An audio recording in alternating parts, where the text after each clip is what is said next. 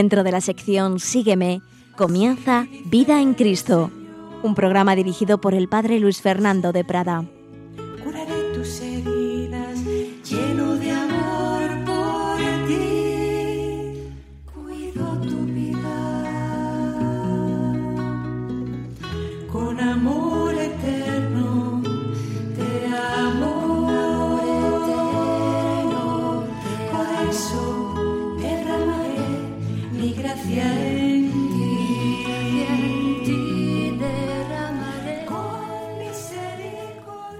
Cordial saludo, querida familia de Radio María. Aquí estamos un día más en estos programas, en estas reflexiones sobre la vida espiritual, la doctrina católica llevada a la vida, vida espiritual en relación con esa persona humana que somos. Y por ello, como estamos viendo en este último bloque de programa relacionando la espiritualidad con la psicología humana, es el mismo Dios, el mismo autor de la naturaleza y de la gracia, el que nos ha creado de una determinada forma, con un cuerpo, con una psicología, con un alma, el que también nos ha elevado a la vida de la gracia. Por ello, todo está relacionado, no va una cosa por un lado, otra por otro lado. Y estamos hablando en diversos programas de que el Señor quiere llevarnos a la santidad por un camino de paz, de serenidad, de alegría, pero también veíamos como esa paz y alegría que Dios quiere darnos a veces parece que tienen sus nubarrones, a veces eso no lo sentimos. Y veíamos el día pasado que básicamente esos momentos de oscuridad pueden ser de dos tipos, así simplificando todo mucho. Puede ser una crisis, así por así decir, de tipo espiritual, situaciones en que nuestra relación con Dios pasa por esas que llama San Ignacio desolaciones o noches oscuras, que a su vez veíamos que pueden ser pues por culpa nuestra, por nuestra tibieza, por no cuidar la oración, por nuestra disipación, pero que otras muchas veces uno hace todo lo que puede y a pesar de ello se siente en sequedad, no siente a Dios, no siente alegría, parece como si no tuviera fe ni tuviera esperanza, etcétera. Y veíamos los sabios consejos de San Ignacio, en general de toda la tradición espiritual. Cuando es esa desolación, cuando es esa situación espiritual, pues básicamente lo que hay que hacer es mantenerse haciendo lo que uno hacía, mantenerse en el tiempo de oración que uno hacía cuando estaba a gusto, aunque ahora le cueste, aunque ahora se aburra, no acortar la oración, incluso a lo mejor alargarla un poquito más, no cambiar los propósitos que uno había visto ante Dios, con la gracia de Dios, no porque los hubiera tomado así porque sí, sino que se había visto que era algo voluntad de Dios en el terreno de la oración, en el terreno de la caridad, en el terreno de la penitencia, no cambiar las decisiones tomadas, en desolación nunca hacer mudanza, no de repente, ay, yo he estado viendo esta vocación toda mi vida y ahora, ahora la he perdido, he perdido, así como uno que pierde una moneda, hombre, que no, las cosas no son así, no precipitarse por ello.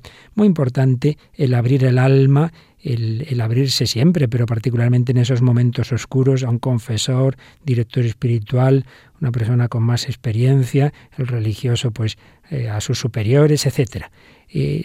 consejos de, siempre de la vida espiritual, pues para esos momentos de desolación. Pero además de esas posibles crisis espirituales, también, también, también a veces son eh, problemas de otro tipo, problemas ya más psicológicos, incluso enfermedades, porque, repetimos, nuestra alma no está volando ahí en el aire, sino que, no, que está en un cuerpo, en un cuerpo con una psicología, con, unos, con unas leyes también físicas, biológicas, con unas sustancias que tienen que funcionar para que sintamos la alegría, para que sintamos diversas emociones y pueden no funcionar bien.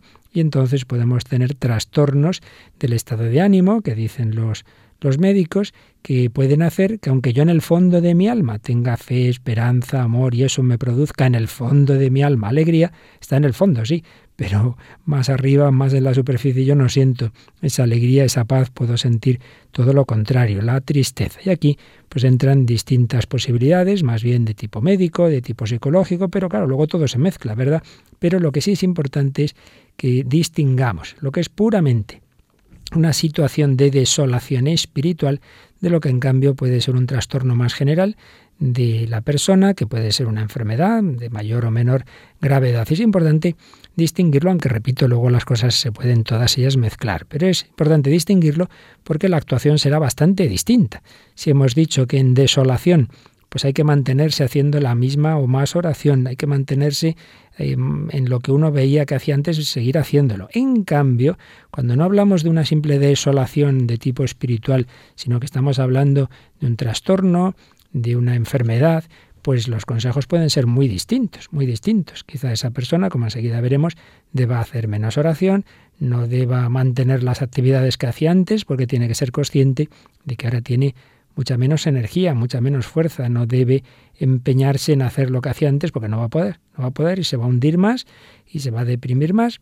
Por ello hay que, hay que distinguir, hay que distinguir lo que es puramente una situación espiritual de lo que es que toda mi persona está en un momento difícil, en un momento de oscuridad, incluso en una depresión. Uno de los signos por lo que podemos distinguir una situación de otra es que en el tema, cuando es una cuestión espiritual, pues lo único que nos cuesta y que no nos apetece son esos temas espirituales, es la oración, eh, son los sacramentos, pero las demás cosas que normalmente nos gustan humanamente nos siguen gustando.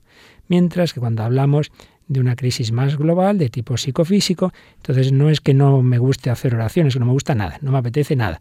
Tampoco me apetecen las diversiones que antes me gustaban, no tengo fuerza para nada. En el primer caso, no me siento con fuerza para las actividades de tipo, ya digamos así, más espiritual, más de oración, más de sacramentos, mientras que cuando hablamos de una crisis psicofísica no tenemos fuerza para nada.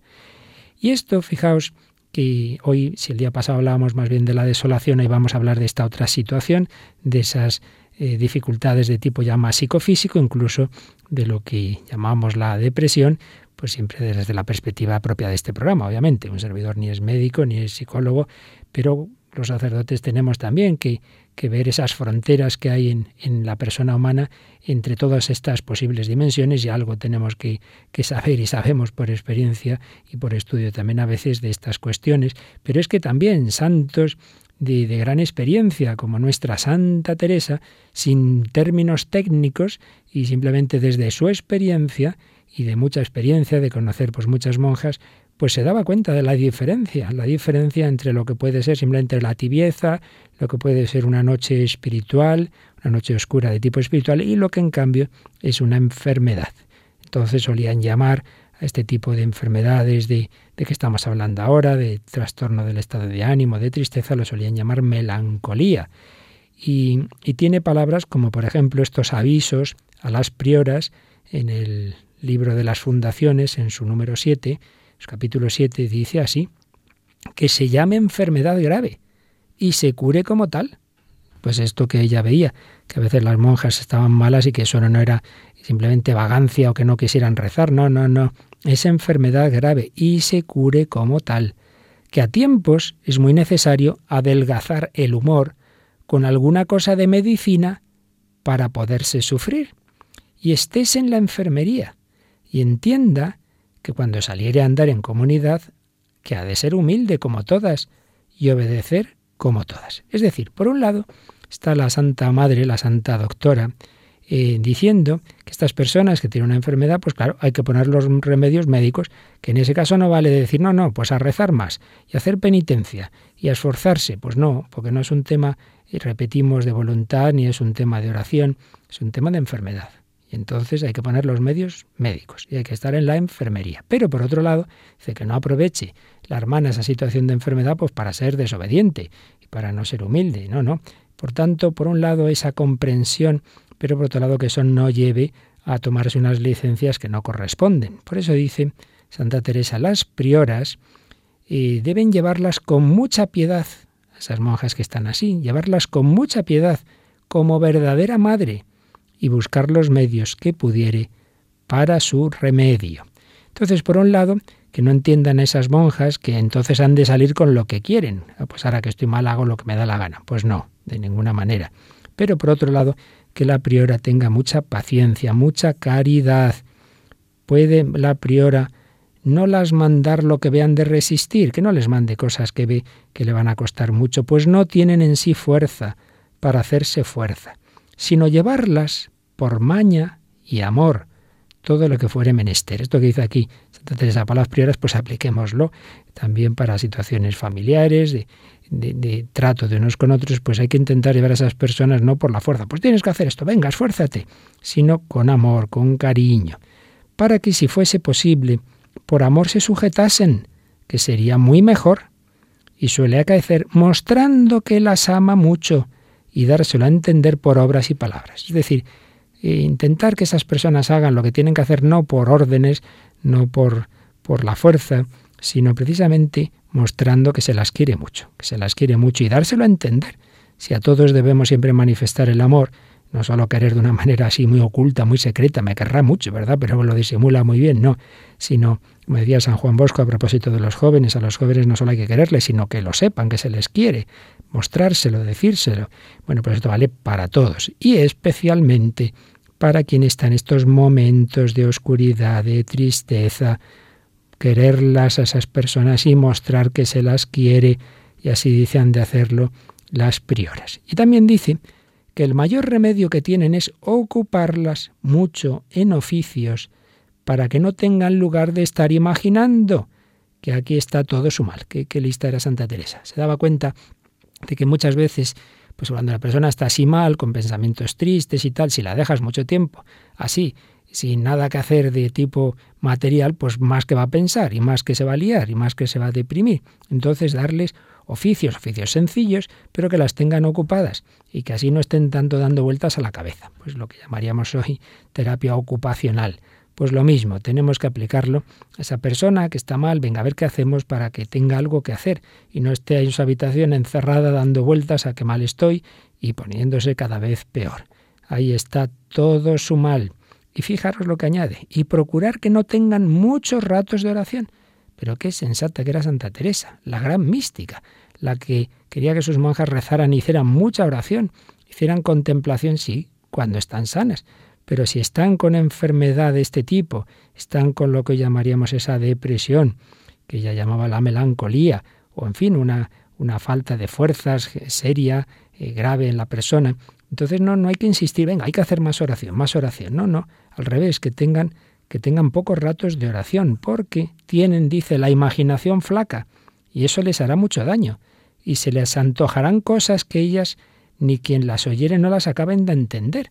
¿Está uno haciendo oración? No, no estás haciendo oración, estás pensando cosas que te vienen a la mente, etc. También dice que mucho cuidado en, los ayunos, no ser tan continuos como las demás, por más penitencia. No, hombre, no. Estas personas están mal, están débiles, pues ahí hay que dispensarlas de los ayunos, en este caso de, de esa orden, de las carmelitas y en general, ¿verdad?, de las penitencias del cristiano. Claro, la madre es muy comprensiva, Santa Teresa, y se da cuenta que este tipo de enfermedad pues es muy fastidiada, porque otras enfermedades dice, pues enseguida vemos que, son enfermedades y que hay que estar en la cama. Pero dice, claro, en estas enfermedades, como no fuerzan a estar en la cama porque no tienen calentura, la depresión no da fiebre, ¿verdad? Ni, ni, ni hay, parece que no hay que llamar al médico. Entonces es menester que sea médico la priora. Pero hay que tener cuidado porque es una enfermedad que puede ser muy, muy perjudicial para la perfección, para el camino de la santidad. Porque con otras enfermedades dice, o sanan o se mueren.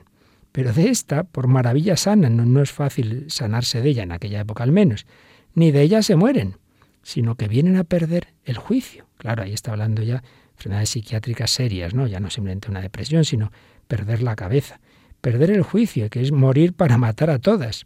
Ellas pasan, estas monjas que están así, harta muerte consigo mismas, de aflicciones, imaginaciones y escrúpulos, y así tendrán harto gran mérito las personas que lo están pasando tan mal, que les vienen todas estas cosas a la mente y que a lo mejor dicen, ay Dios mío, me voy a condenar, es que estoy en pecado, pues es al revés, que, que lo lleven como puedan, uniéndose al Señor, pensando en Jesús en Gesemaní, y dice Santa Teresa, tendrán gran mérito. Así que, queridos oyentes, seguro que alguno que me oye dice, yo estoy pasando una situación así, no estoy para nada, pues no pienses que Dios te ha abandonado, no pienses que estás ahí en el pecado, no pienses que vas camino de, perder la fe, la esperanza, al revés, que el Señor pues está permitiendo lo que Él mismo pasó en Getsemaní, esa oscuridad, ese pasarlo mal, pero todo ello es, por un lado, para que tú te santifiques, para que te apoyes más y solo en Dios, pero también para que colabores a la redención del mundo, que te unas a Jesús y ofrezcas esa situación por aquellos que verdaderamente no tienen fe, como Santa Teresita, en aquel último año y medio, me parece recordar, de su vida, pues pasó aquella noche oscura tan tremenda que le parecía como si no creyera. Vaya que sí creía, pero sentía como si no tuviera fe, como si todo lo del cielo le pareciera un cuento chino, y ella lo ofrecía pues por aquellos que verdaderamente no tenían fe. También habla Santa Teresa, capítulo 6 de las moradas, eh, de nosotros los sacerdotes, los confesores, que tengamos cuidado cuando nos viene un alma así, que está con muchas oscuridades, con muchas dudas, y dice, hombre, no vaya usted encima, le dice al confesor, a decirle que todo es o demonio o melancolía. Esto es, uy, esto cosa que a usted le pasa es que tiene ahí al demonio metida, o, o es eso que llama la melancolía, ¿no? De esa, esa, eso que llamaríamos hoy depresión, y en definitiva que no desanimemos a la persona, decir, hombre, tranquila, sino que la acojan, que la acojan con mucha misericordia. Dice que si el confesor la condena, no puede ese alma dejar de recibir tan gran tormento y turbación. Solo entenderá cuán gran trabajo es este quien hubiere pasado por ello. Está esa persona pasándolo muy mal y encima el confesor o el director espiritual, la persona con la que habla, no le entiende, no le comprende y le dice, ¡uh! Esto es que estás, vamos, bajo el dominio de Satanás con una enfermedad que ya no tiene solución, pues vaya que le animas mucho a la pobre, ¿no? Son, son situaciones realmente duras. Dice también Santa Teresa que estas almas muchas veces piensan que Dios permite por sus pecados que sean engañadas. Empiezan a pensar en todos los pecados de su vida y por eso dice cuando el confesor las calma, las asegura, pues eso les da mucha paz. Pero si, si el confesor encima las mete más miedo, sí, sí, esto es por los muchos pecados que has hecho, es cosa casi insufrible, casi insufrible. Por ello, ayudemos, ayudemos a estas personas, son situaciones duras, son, muchas veces lo dicen, preferiría cualquier enfermedad, cualquier enfermedad que, que, esta tristeza que tengo ahí por dentro tan grande, son momentos de oscuridad, pero no piensen que Dios las abandona, al revés, que están ahí unidas a Jesús, están eh, eh, purificando, purificándose cada vez más para ver a Dios, bienaventurados los que lloran y los limpios de corazón, porque ellos verán a Dios y colaborando a la redención del mundo. Pedir al Señor que no nos dejemos llevar de nuestra parte, poner todo. Pues eso es la enfermedad, que uno, por más que intente mantenerse en la alegría, muchas veces no puede, pero al menos intentarlo, ponerlo todo de nuestra parte. Pedir a la Virgen María su esperanza, mirar a la estrella, llegan las oscuridades, llegan las tormentas, pues recordemos, mira a la estrella, invoca a María. Pues es lo que vamos a pedir nosotros, que sepamos siempre seguir adelante sin desanimarnos, mirar a la estrella, invocar a la Virgen María.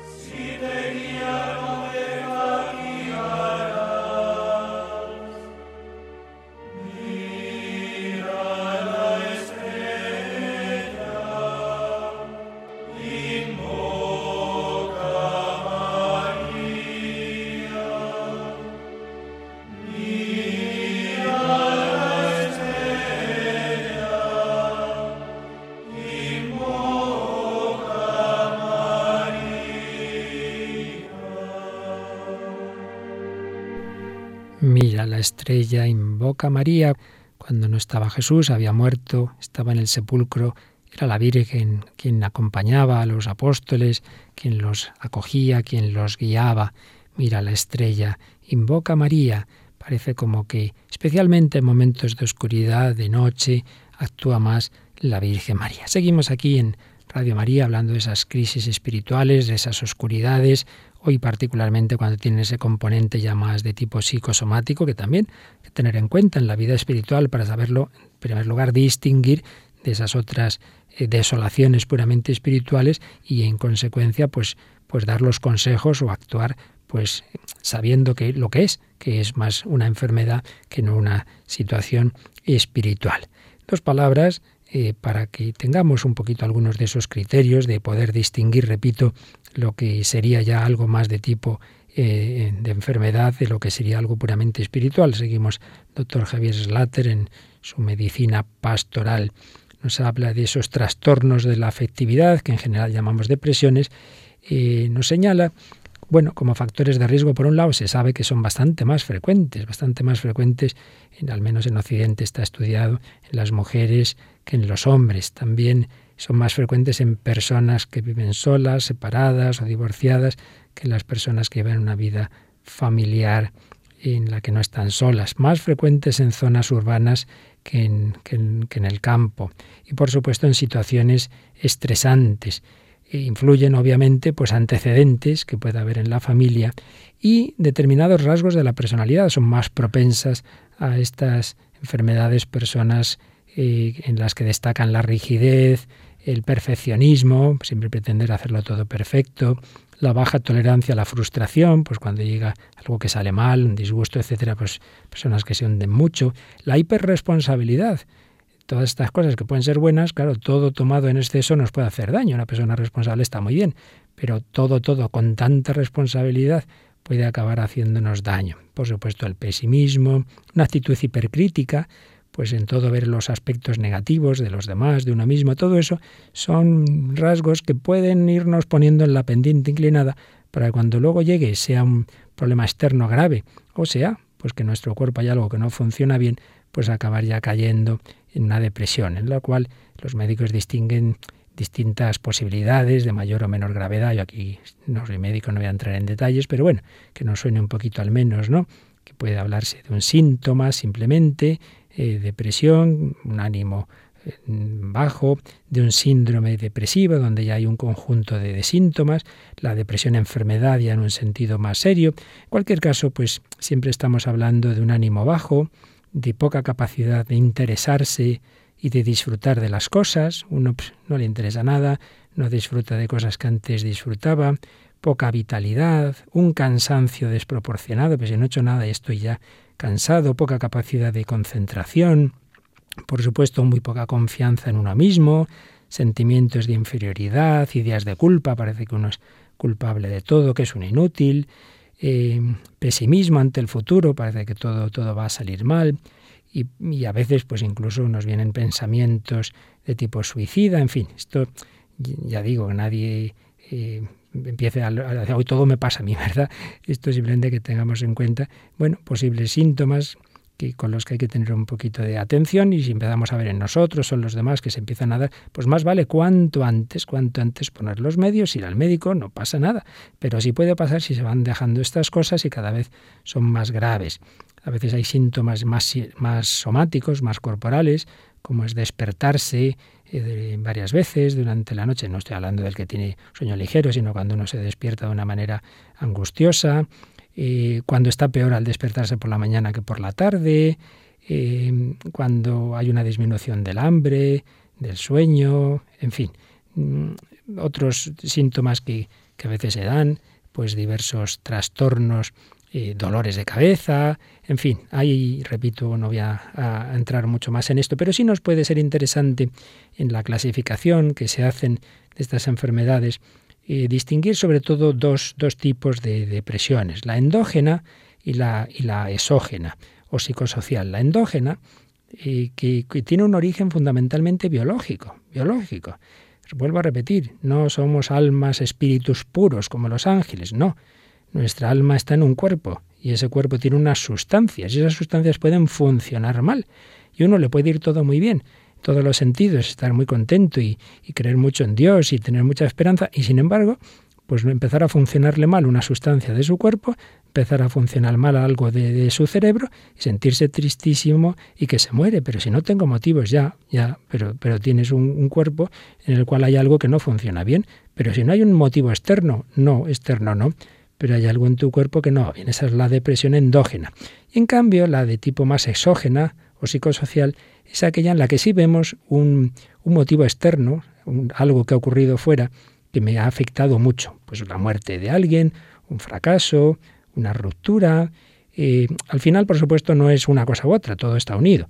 La endógena pues también influye en cosas de fuera y, el, y, y la de tipo exógeno pues también llega a una, a una, psicología en la que probablemente hay también algo interior que no está del todo bien. Las cosas no son blanco-negro, pero nos ayuda bastante esta clasificación, porque a veces hay personas que se desconciertan mucho y dicen, pero bueno, ¿yo por qué me siento así? Si tampoco hay motivos, bueno, pues repetimos, porque también tenemos ese cuerpo en el cual cosas que pueden funcionar mal.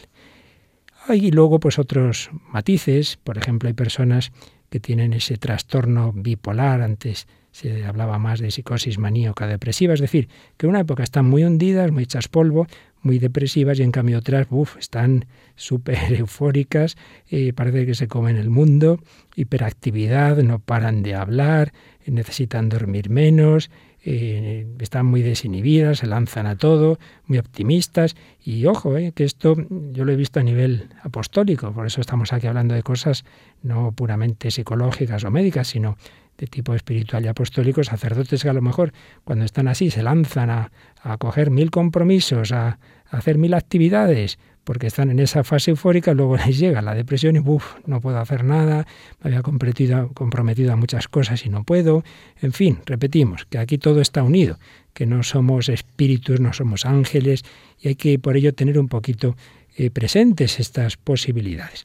Y es también interesante esta distinción, estas distinciones, porque si la cosa es más bien endógena, pues no hay más remedio que poner a problemas físicos remedios físicos. Entonces muchas veces no hay más remedio de algo que muchas veces no nos suele gustar, y es que hay que tomar determinadas medicinas, pues quizá haya que tomar unos antidepresivos, quizá haya que tomar unos ansiolíticos o algo para dormir, y eso muchas veces nos resistimos. Ay, no, no, no, yo no quiero tomar esto, yo no estoy loco, a, ver si me hago dependiente. Bueno, fíjese usted del médico. Hombre, eso sí, claro, hay que buscar un buen médico, no una persona que sea la primera, ya te empastilla, como decimos, ¿verdad? Y, a lo mejor no hacía falta. Pues sí, hay que buscar buenos médicos, eh, sensatos, prudentes, pero tampoco hay que resistirse como gato panza arriba a estos tratamientos médicos, porque muchas veces no hay más remedio. Y no pasa nada. Y Dios nos ha hecho así, y, si permite esto es por algo. Yo lo he visto pues en comunidades religiosas que a lo mejor antes eran muy reacias a, que hubiera un psiquiatra que recetara algo. Sin embargo, cuando lo han hecho, han visto que una religiosa que tenía un problema serio y que no había manera de arreglarlo, pues nada, con una medicación, con un buen tratamiento, se ha serenado y está muchísimo mejor y esos problemas que antes tenía o que daba en la comunidad pues ya se han acabado. Pues claro que sí, hombre, el espíritu mm, también está en ese cuerpo y ese cuerpo necesita ser atendido. Por ello, eh, contemos con esa posibilidad que ya Santa Teresa hemos visto, que antes lo mencionaba, de que esa melancolía, que esa depresión sea más bien endógena, sea debida a causas corporales y por tanto eh, que podamos también aceptar esos remedios también físicos. Cuando en cambio es algo más debido a causas concretas, a maneras de enfocar las situaciones de la vida, pues ahí el remedio es más psicoterapéutico, es más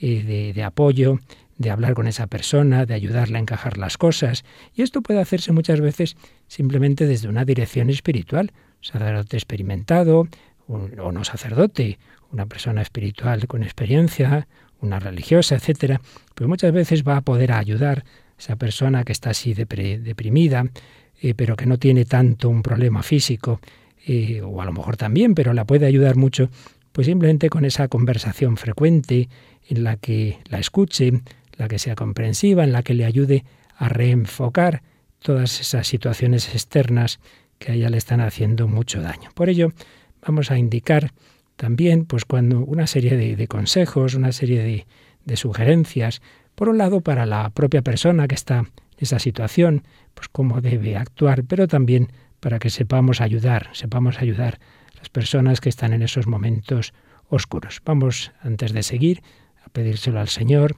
que, que nos ayude a ser siempre muy comprensivos con nosotros mismos y con los demás, y que nos ayude a infundir esperanza, infundir esperanza, y nunca, nunca pensar que esto no tiene solución, sino que acudamos a María, acudamos al Señor y le pidamos esa esperanza, que es tan fundamental. Recordemos nuestro inolvidable Juan Pablo II, su primer viaje a España tuvo por lema Testigo de esperanza, y cómo la vivió en toda su vida en tantas circunstancias dificilísimas de todo tipo, con todo tipo de problemas interiores, exteriores, enfermedades, atentado, todo lo que tuvo que vivir y nunca perdía la alegría, la esperanza. Vamos a pedir al Señor por su intercesión que nos ayude a, vivir así, a vivir siempre con esperanza. Sé que hay en tus ojos con solo mirar, que estás cansado de andar y de andar y camina siempre en un lugar. Sé que las ventanas se pueden abrir, cambiar el aire depende de ti, te ayudará. Vale la pena una vez más saber que se puede, querer que se pueda quitarse los miedos, sacarlos afuera, pintarse la cara, color esperanza, tentar al futuro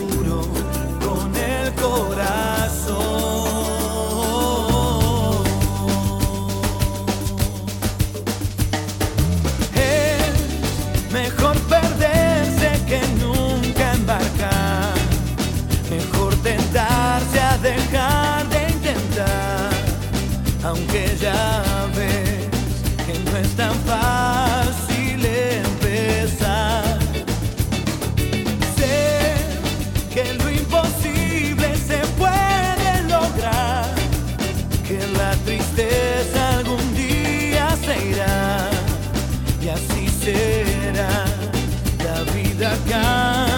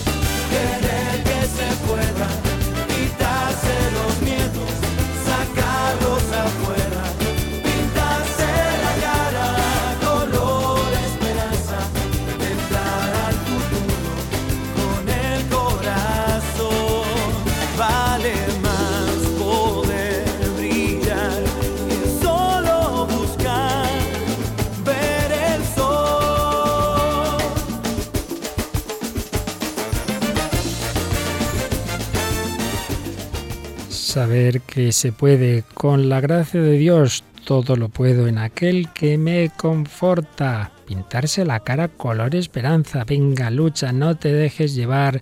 No digas, ay, ay, ay, que esto no tiene solución. No, es verdad. Ofrecerlo, aceptarlo, pero también luchar. Luchar contra esos pensamientos de tristeza y poner los medios. Y si vemos, según lo que estábamos indicando, pues que hay un problema físico médico, pues ya está. Acudimos al médico que nos ayudará. Todo esto puede parecer que no tiene que ver con la vida espiritual, no es verdad. Precisamente el ser humildes, el ser dóciles, pues también nos llevará a esa humildad, a ese reconocer que necesito la ayuda del médico, que necesito y que es importante ser humilde y obediente, ser obediente. Bueno, algunas sugerencias, algunos consejos que puedan ayudarnos, por un lado, para ayudar, y valga la redundancia, a la persona deprimida, a la persona que está en ese momento malo, eh, no puramente espiritual, sino que todo su ser, toda su psicología está hundido. Por un lado, pues bueno, tener ciertas ideas sobre estos temas, no, no confundir una pura desolación espiritual con una depresión. Y por supuesto, el ayudar a la persona a obtener ese diagnóstico y un tratamiento adecuado. Para ello, pues puede ser bueno acompañar a la persona a la, consulta, llevarla al médico. Y si el médico le manda determinada medicación, pues asegurarse de que la está tomando, porque es bastante frecuente que estas personas dicen, no, yo no quiero tomar esto, la toman un día sí y otro no, pues estar un poquito pendiente. Por supuesto, siempre será fundamental, antes veíamos como Santa Teresa lo decía con, con sus palabras, una actitud comprensiva, ofrecer apoyo emocional, mucha paciencia, es verdad que estas personas a veces pues resultan muy cargantes, pesadas, siempre tristes, siempre negativas. Bueno, hijo, pues si tú lo tuvieras, ya verías lo que es eso. Esto lo dicen muchas veces las personas deprimidas, que no pases por aquí, ya verás tú cómo lo pases, lo mal que, que, que se está pasando. Paciencia, paciencia, cariño. Lo cual no quita que a veces haya también que ponerse firme para, para intentar que las personas hagan determinadas cosas.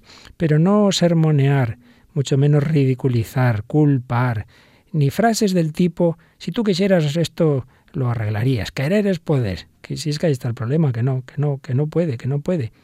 Debes superarlo por ti mismo. No, no acusar a la persona deprimida de aparentar enfermedades o debilidad, ni minimizar, va, esto no es nada, esto no es nada, esto es querer un vago, esto, pero no tiene ninguna importancia, a mí me han pasado cosas peores. Entonces esa persona pues se sentirá incomprendida y hasta culpable o decirle, venga, hombre, anímese, pues eso que será el animarse, ¿no? O peor todavía, si vamos y le decimos, un santo triste es un triste santo, o sea, que encima le echas la culpa de sentirse triste cuando es una enfermedad, cuando es algo que más quisiera él, ¿no?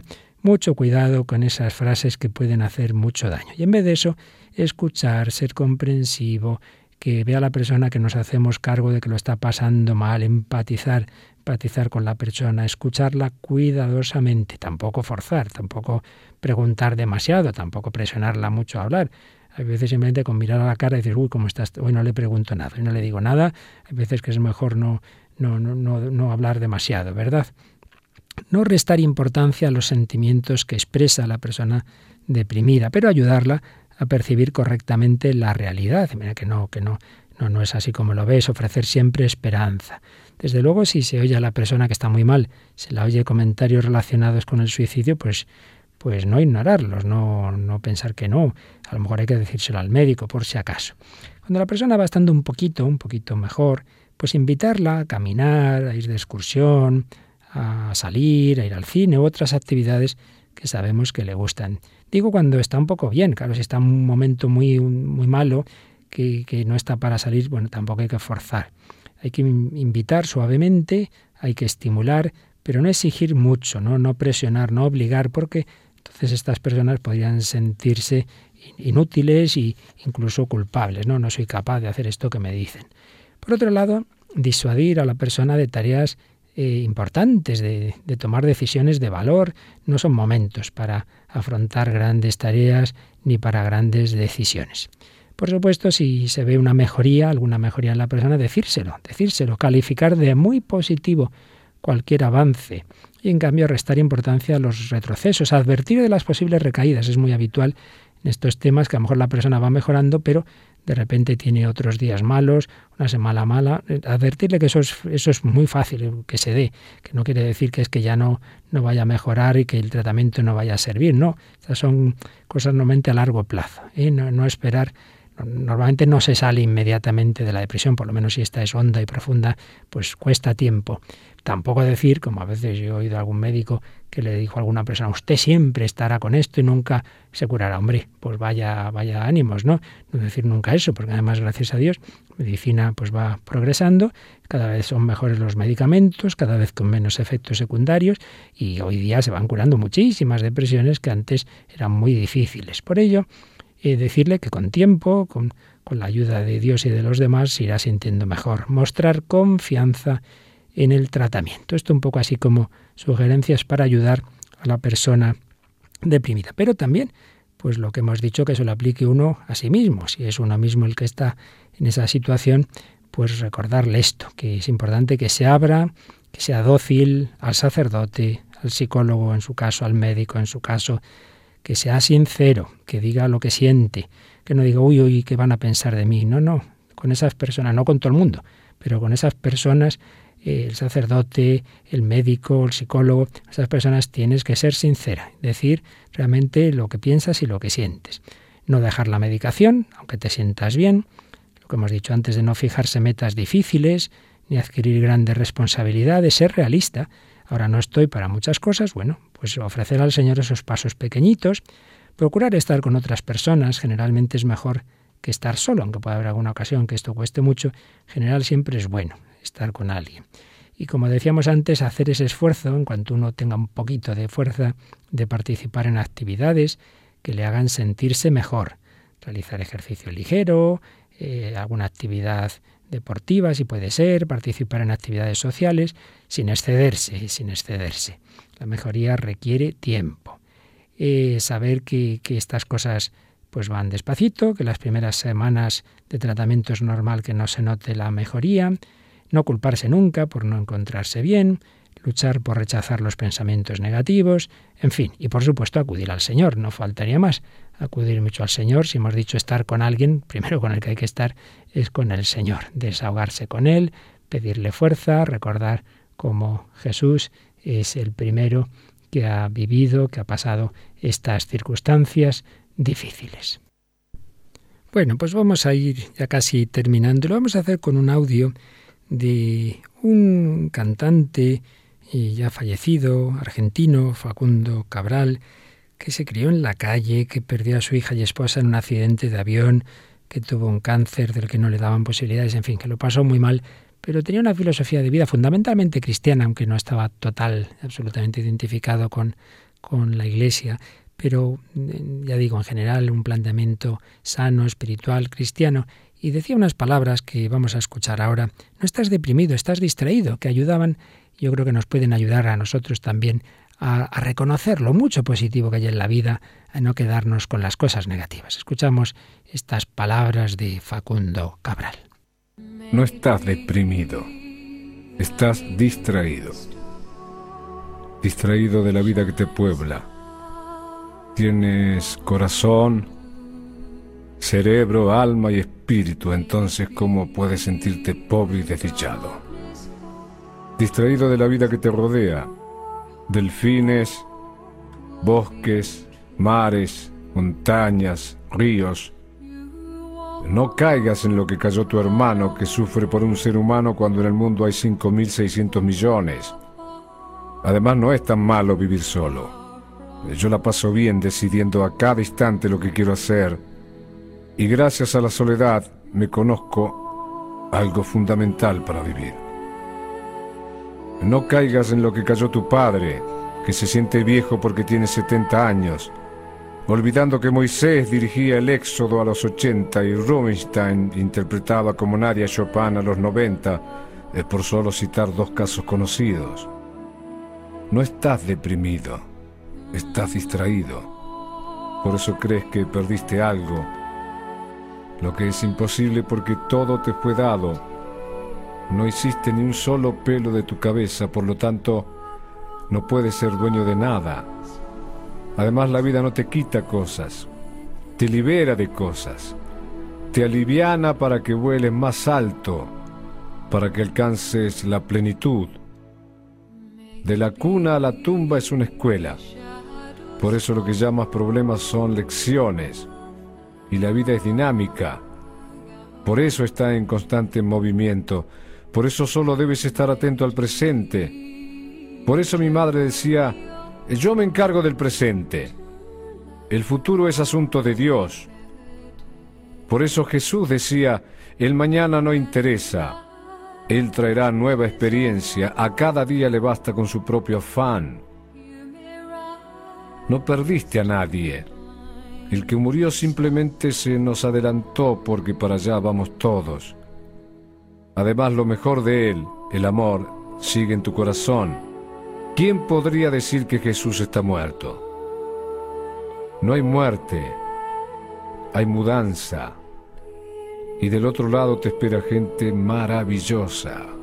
Gandhi, Michelangelo, Whitman, San Agustín, la Madre Teresa, tu abuela y mi madre, que creía que en la pobreza está más cerca el amor, porque el dinero nos distrae con demasiadas cosas y nos aleja porque nos hace desconfiados. No encuentras la felicidad y es tan fácil. Solo debes escuchar a tu corazón antes que intervenga tu cabeza, que está condicionada por la memoria, que complica todo con cosas viejas, con órdenes del pasado, con prejuicios que enferman, que encadenan, la cabeza que divide, es decir, empobrece, la cabeza que no acepta que la vida es como es, no como debería ser. Haz solo lo que amas y serás feliz. Y el que hace lo que ama está benditamente condenado al éxito, que llegará cuando deba llegar porque lo que debe ser será, y llegará naturalmente. No hagas nada por obligación ni por compromiso, sino por amor. Entonces habrá plenitud.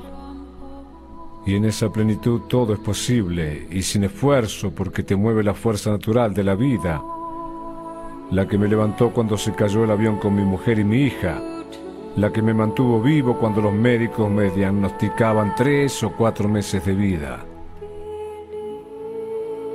Dios te puso un ser humano a cargo y eres tú. A ti debes hacerte libre y feliz. Después podrás compartir la vida verdadera con los demás. Recuerda, Jesús, amarás al prójimo como a ti mismo. Reconcíliate contigo. Ponte frente al espejo y piensa que esa criatura que estás viendo es obra de Dios. Y decide ahora mismo ser feliz porque la felicidad es una adquisición no algo que te llegará de afuera. Además, la felicidad no es un derecho sino un deber, porque si no eres feliz estás amargando a todo el barrio. Un solo hombre que no tuvo ni talento ni valor para vivir, mandó matar seis millones de hermanos judíos. Hay tantas cosas para gozar y nuestro paso por la tierra es tan corto que sufrir es una pérdida de tiempo. Tenemos para gozar la nieve del invierno y las flores de la primavera, el chocolate de la perulla, la baguette francesa, los tacos mexicanos, el vino chileno, los mares y los ríos, el fútbol de los brasileros y los cigarros de Ches Davidoff, las mil y una noches, la Divina Comedia, el Quijote, el Pedro Páramo, los boleros de Manzanero y la poesía de Whitman, Mahler, Brahms, Ravel, Debussy, Mozart, Chopin, Beethoven, Caravaggio, Rembrandt, Velázquez, Cézanne, Picasso y Tamayo, entre tantas maravillas. Y si tienes cáncer o sida, pueden pasar dos cosas y las dos son buenas. Si te gana, te liberas del cuerpo que es tan molesto. Tengo hambre, tengo frío, tengo sueño, tengo ganas, tengo razón, tengo dudas. Y si le ganas, serás más humilde, más agradecido, por lo tanto fácilmente feliz, libre del tremendo peso de la culpa, la responsabilidad y la vanidad dispuesto a vivir cada instante profundamente como debe ser. No estás deprimido, estás desocupado. Ayuda al niño que te necesita. Ese niño será socio de tu hijo. Ayuda a los viejos y los jóvenes te ayudarán cuando lo seas. Además, el servicio es una felicidad segura, como gozar a la naturaleza y cuidarla para el que vendrá. Da sin medidas y te darán sin medidas. Ama hasta convertirte en lo amado, más aún hasta convertirte en el mismísimo amor. Y que no te confundan unos pocos homicidas y suicidas. El bien es mayoría, pero no se nota porque es silencioso. Una bomba hace más ruido que una caricia, pero por cada bomba que destruye hay millones de caricias que alimentan a la vida. El bien se alimenta de sí mismo. El mal se destruye a sí mismo. Si los malos supieran qué buen negocio es ser buenos, serían buenos aunque sea por negocio. No estás deprimido, estás distraído. Si escucharas al otro, al que llevas dentro, sabrías todo. En todo encontrarías algo para ti, entonces te elevarías constantemente y ya no habría confusión sino matices. Y en esa serenidad no buscarías nada, entonces encontrarías todo. Y estando en el presente, dirías y harías lo que hay que decir y hacer a cada momento, natural y graciosamente, sin esfuerzo, lo que haría que tu relación con los demás fuera plena. Y al crecer en el amor serías más creativo, sin límites ni condiciones. La ignorancia nos hace sentir encerrados y mortales, es decir, que nos encerramos y nos limitamos solos.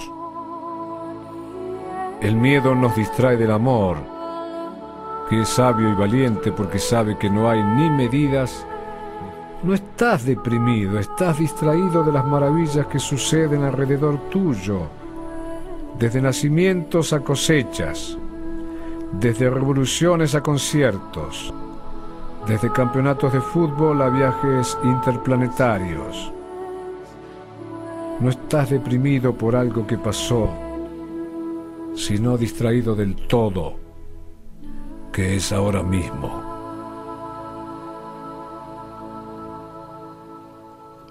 No estás deprimido, estás distraído de la maravilla de la vida, del amor de Dios. Nos centramos en esas cosas negativas y nos olvidamos, como decía Facundo Cabral, de que hay muchas más positivas, de que es mucho mayor el bien que el mal. Quizá no todo lo que ha dicho estemos todos de acuerdo, pero seguro que muchos consejos buenos hemos podido sacar de estas palabras. Vamos a pedirle al Señor al ir terminando esta reflexión de hoy, que seguiremos, si Dios quiere, que nos ayude a tener esa actitud positiva, esperanzada, que sabemos que estamos en sus manos, que todo lo que Dios permite, también las enfermedades del cuerpo y del estado de ánimo, si las permites, porque de ellas se puede sacar un bien, que Jesús pasó por ahí, que María estuvo al pie de la cruz, pues también con un inmenso sufrimiento espiritual, que todo tiene sentido, que siempre hay una puerta abierta a la esperanza y que esa muerte que tantas veces nos asusta o que nos hace sufrir cuando vemos que perdemos ese ser querido, pues como acabamos de escuchar, no le hemos perdido, le hemos ganado. Pidamos esa visión de fe, esa visión de esperanza, aceptar este tipo de enfermedades, de sufrimiento, pero también luchar luchar, poner todos los medios divinos y humanos, como ya hemos recordado, también médicos, pero entre tanto ofrecer al Señor, vivirlo en oración, hacer la oración que podamos, poca, mucha, quizá poca, como nos decía Santa Teresa cuando uno está muy hecho polvo, pero la principal oración es ofrecer. Cuando Jesús estaba en la cruz no decía, bueno, me bajo de la cruz para rezar mejor, no, pues oraba como podía, en el dolor, Padre, Padre, si es posible, pase de mí este cáliz, decía en Gesemaní, y al final, Padre, a tus manos encomiendo mi espíritu, pero siempre, Padre, siempre confianza en el Padre. Seguiremos hablando de esa confianza, de esa esperanza, de esa alegría profunda, aunque a veces lo que sienta nuestra sensibilidad sea la tristeza, pero no nos olvidemos de que vencerá el amor. El amor de Cristo vencerá en su resurrección, nos comunicará la alegría que Él nos ha ganado.